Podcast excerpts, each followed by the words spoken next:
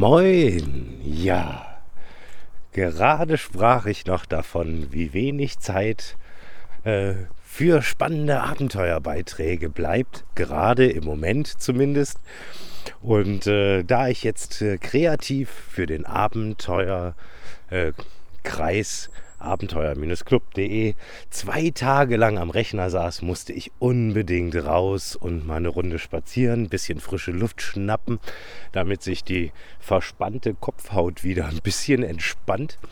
Und gerade erst vor ein paar Tagen, eben auch als erweiterte Auswirkung des Abenteuertrainings, äh, habe ich einen Weg entdeckt, der, hm, ja, der mir auch gänzlich unbekannt war, am Rande des Waldes, in dem ich wohne. Das ist ein ganz besonderer Weg, der ursprünglich mal, ja, das kommt hier ganz drauf an, ne? es ist dann quasi ein Hohlweg am Rand des Waldes, zwischen Feld und Wald. Und das ist so ein richtig schöner, breiter Hohlweg, wie man die so kennt. Äh, das heißt, der türmt sich auf der einen Seite, wo die Bäume am Rand zum Feld stehen, so ein bisschen auf. Das sind überall so kleine schwulstige Mooshügelchen um die Bäume drumherum. Ja, und mancher Baum, das kann man hier sehen, war früher mal auch als Kopfbaum gedacht.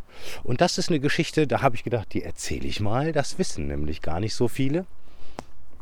Äh, die sogenannten Kopfbäume. Da geht jetzt auch mein Wissen leider ein bisschen äh, in die Knie. Da gibt es nämlich bestimmte Bäume, die überhaupt dazu in der Lage sind, Kopfbäume zu werden. Das sind, glaube ich, Buchen, Eichen und äh, ja, weiß gar nicht, was das noch alles kann. Ich glaube, da gibt es schon einige. Äh, ein Kopfbaum, der wurde, ist ein Kulturbaum, der heruntergeschnitten wird, stark ab einer bestimmten Höhe, damit er dann von dort ähm, übertrieben stark auswuchert und dann äh, zu ernten ist. Das heißt, es ist ein Baum, der wird alle paar Jahre geerntet, immer auf einer bestimmten Höhe, auf die er heruntergeschnitten ist, und treibt dann im Frühjahr dann wieder aus. Das kennt man bei Weiden, Kopfweiden zum Beispiel auch, ähm, die natürlich dann zum Ernten für äh, Korbflechtereien zum Beispiel auch angepflanzt werden. Wir kennen das zum Beispiel vom Hasel, der allerdings äh, immer aus der Wurzel aus auch wieder äh, so stark von alleine austreibt und gar keinen richtigen Hauptstamm bildet. Äh, aber so ähnlich kann man sich das eben auch vorstellen bei so einem Kopfbaum. Ja, und die wurden besonders gerne eben auch an Waldrändern gepflanzt, äh, weil man sie dann wunderbar ernten konnte. Man hatte immer äh, ja, äh, in überschaubarer Größe Holz, äh, das für verschiedene Zwecke auch zu nutzen war. Und äh, der Baum kommt mit dieser ja, radikalen Lebensweise sogar relativ gut zurecht obwohl er natürlich durch den starken Schnitt dann auch ähm, Fäulnisstellen entwickelt, mit denen er aber relativ gut klarkommt. Das heißt, solche Kopfbäume, die werden dann auch über die Zeit von innen hohl und äh, bilden dann ganz unglaubliche Formen aus. Und das kann man hier eben auch sehen, wo ich jetzt hier stehe, hier am Rand. Da haben wir jetzt hier eine eine Birke zum Beispiel. Mit Birken wird das auch relativ oft gemacht, wobei ich äh, beobachte, gerade in Ostfriesland, dass Birken eigentlich nicht so wunderbar dazu geeignet sind, aber der Ostfriese, der schneidet die dann auch oftmals zu arg runter. Äh, man muss das natürlich mit Bedacht machen und zum richtigen Zeitpunkt und kann ja nicht einfach so so einen Baum am Stamm abschneiden, weil dann stirbt er nämlich. Auch wenn er augenscheinlich im Falle der Birke erst einmal dann im kommenden Jahr äh, Triebe entwickelt, äh, sterben die aber dann auch oft ab. Hier habe ich aber zum Beispiel gerade eine Eiche, die ganz klar äh, also einen Kopfschnitt hat, ungefähr auf zwei Meter Höhe. Und ja, die sind alle schon sehr lange nicht mehr so nachgeschnitten worden, nämlich nur äh, insofern, dass sie nicht weit aufs Feld herausragen. Und äh, ja, das war früher mal wahrscheinlich so angedacht und wurde dann irgendwann aus den Augen verloren.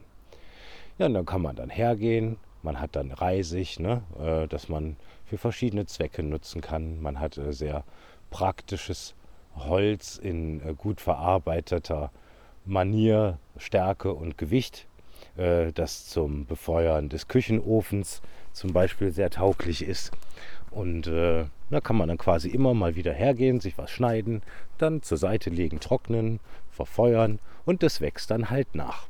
Je nachdem, wie viele von diesen Kopfbäumen man hat, äh, ist das eine sehr, sehr wirtschaftliche Forstwirtschafterei. Äh, ja, hier haben wir sogar eine Buche, die hat einen Wahnsinnsast, der ganz weit unten ist.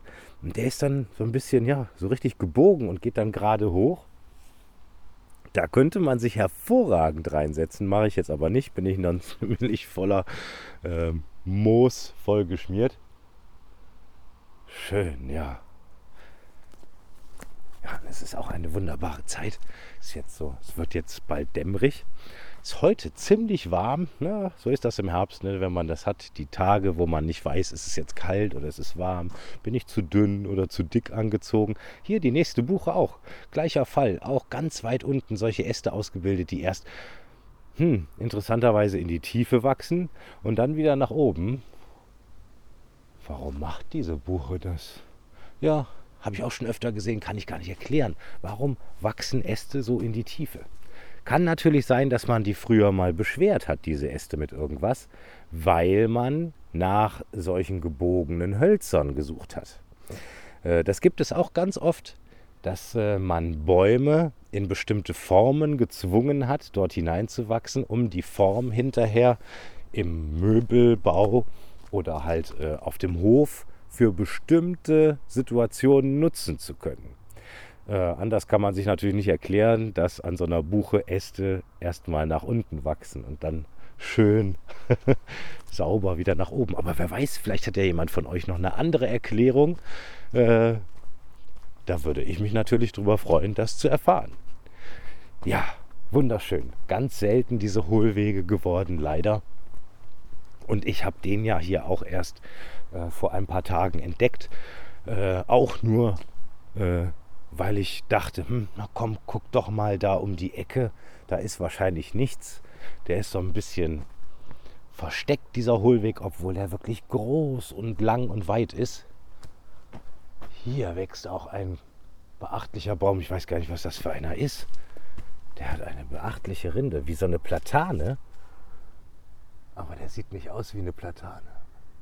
Und da ich jetzt auch jetzt hier in der Dämmerung gar nicht so hoch gucken kann, um seine Blätter zu erspähen, habe ich gar keine Ahnung, was das ist. Da wachsen nämlich links und rechts Buchen und die verdecken mit ihren Blättern das Blätterdach dieses Baumes. Ganz interessant. Irgendwie mutet er an wie eine Kiefer, hat aber irgendwie eine platanenähnliche Rinde. Vielleicht hat auch da jemand eine Idee. Der passt auf jeden Fall gar nicht ins Bild hier. Ein gewaltiger Baum. Ja, und da bin ich ja auch schon äh, vor ein paar Wochen hergegangen. Da ging es ja im Abenteuertraining darum, den ältesten Baum zu finden. hätte ich das geahnt, dass dieser Weg hier ist, den habe ich erst später entdeckt. Äh, da hätte ich auf jeden Fall äh, ja, ordentlich mit punkten können mit diesen Bäumen, die hier wachsen. Keine Ahnung, aber schätze mal, dass dieser Hohlweg hier bestimmt seit 250 Jahren vor sich hin wächst. Oh, sehr schön. Ja, und es wird jetzt auch gleich dämmerig und dunkel. Und bin ja erst am Waldrand und muss noch durch den Wald. Ich mache das allerdings sehr gerne, äh, dass ich äh, ja, quasi dann sozusagen im Halbdunkel erst irgendwie nach Hause komme oder schon im Dunkel. Da braucht man gar keine Taschenlampe, da sieht man ja gar nichts. Ne? So eine Taschenlampe blendet ja auch oft. Gerade wenn es so ganz langsam erst dunkel wird, gewöhnen sich die Augen ja auch an die Dunkelheit. Man sieht nachts im Wald mehr, als manch einer glaubt. Das kann man natürlich nicht wissen, weil nachts geht ja keiner in den Wald. oh, hier ist auch eine, oh, eine gewaltige Buche ganz am Rand. Die hat aber einen ordentlichen Durchmesser und die ist ganz verwachsen und auch sehr jung runtergeschnitten worden. Äh, man hat sie dann aber anscheinend direkt gelassen und die hat also einen wahnsinns riesigen Stamm unten, der in wirklich extrem dicken Buchenstämmen 1, 2, 3, 4, 5, 6, 7, 8, 9, 10 boah, auf nur zwei Meter Höhe sich splittet. Wow, toll. Ja, genau. Äh, man braucht da eigentlich gar keine Taschenlampe. Ich selber habe das ganz selten erlebt, dass äh, ich nachts, dass es so dunkel war, an, wegen mangelndem Mondlicht und Wolken, äh, dass ich nachts im Wald nichts sehen konnte. Ich habe das nur einmal gehabt, da war es so dunkel, dass ich auf allen Vieren durchs Unterholz gekrochen bin, nur mit einer Gefühlsorientierung, die zum Glück auch funktioniert hat. Also das war wirklich ein Ding, also so dunkel, also der, es ging gar nicht dunkler, weil man wirklich nichts sehen konnte, gar nichts. Da war absolut kein Licht. Ja. so, und jetzt bin ich auch schon bald am Ende hier meines Hohlweges, diesem wildromantischen, wirklich, da hätte auch Spitzweg ein tolles Bild malen können. Muss hier mal, warte. Vielleicht kann ich ja hier mit dem Handy, von hier ist das nämlich auch so hübsch. Haben wir leider nur das Handy dabei. Äh, Moment. So. Zumindest von hier mal ein schönes Bild machen für den Podcast-Titel. Sowas lässt sich leider nicht besonders gut fotografieren, aber wir probieren es. Moment. Nee. Ja, muss man da auch immer schauen, wenn man so ein Foto macht hier für den Podcast zum Beispiel, dann muss das hinterher auch in ein quadratisches Format passen und gut aussehen. Ne? Das wird wohl leider nichts, glaube ich. Mal gucken. Knips. Ja, okay. Besser als nichts. Ja, und hier am Ende des Hohlweges splittet sich auch der Hohlweg so ein bisschen. Dann wird es hier so ein bisschen ostfriesisch. dann werden das so ganz viele ineinander verflochtene Pfade. So ein bisschen sieht aus wie so ein Zopf hier. Und dazwischen geht es runter und rüber mit hohen Gräsern und Pfützen. Ja, Mann, ist das warm heute Abend. Das glaubt man ja gar nicht. Ich habe extra einen dicken Pullover angezogen.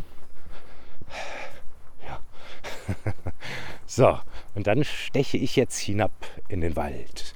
Jetzt geht's tief in den Wald. Und dort werde ich noch ein bisschen Ruhe tanken. Ich danke euch fürs Zuhören. Ich hoffe, ich konnte euch ein bisschen unterhalten und sage, macht's gut, bleibt dran. Bis zum nächsten Abenteuer.